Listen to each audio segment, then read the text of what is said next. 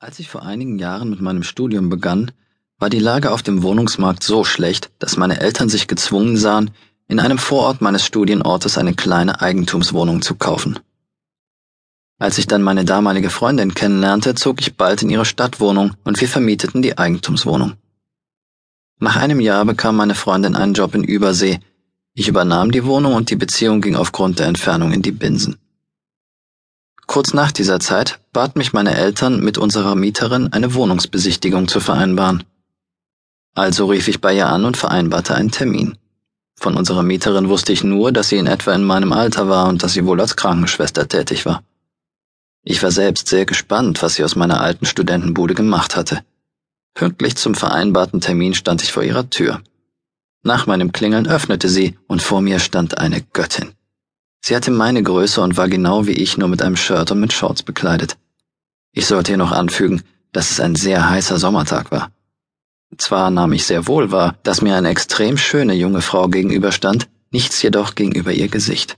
Es war absolut ebenmäßig und strahlte so viel Lebensfreude, Gutmütigkeit, Vertrauen und und aus, dass ich erst einmal sprachlos war.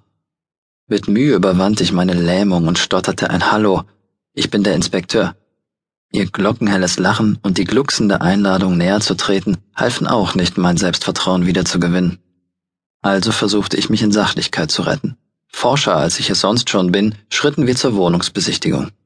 Irgendwie stand eine unbestimmbare Spannung zwischen uns. Nicht nur ich versuchte immer wieder einen Blick auf ihren atemberaubenden Körper zu erhaschen, nein, auch sie ertappte ich des Öfteren, wie sie mich musterte. Als wir das Bad besichtigten, erschien vor meinem inneren Auge eine wunderschöne Nixe unter der Dusche. Ihre Bemerkung über einen tropfenden Hahn musste sie wohl öfters wiederholen, bevor sie in mein Bewusstsein drang. Schnell machte ich mir Notizen.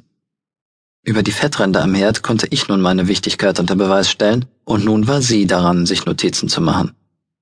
Warum musste ich meinen Kommentar nur dreimal wiederholen? So wanderten wir durch die Wohnung. Die Spannung zwischen uns war ständig gestiegen, mein Herz schlug schon bis zum Hals, und auch bei ihr schien eine leichte Kurzatmigkeit immer mehr zuzunehmen. Irgendwie lud sich die Atmosphäre immer mehr auf, immer öfter wanderten die Blicke von der Wohnung auf die Körper, immer öfter fehlten uns die Worte, immer öfter mussten Bemerkungen wiederholt werden. Als wir das letzte Zimmer verlassen wollten, wollten wir beide zugleich durch die Tür. Unsere Körper berührten sich, ich spürte in mir eine Explosion. Ihr muss es wohl genauso ergangen sein. Noch im Türrahmen stehend fanden sich unsere Münder zu einem verzehrenden, rettenden, unseren Restverstand auslöschenden, strudelartigen Kuss.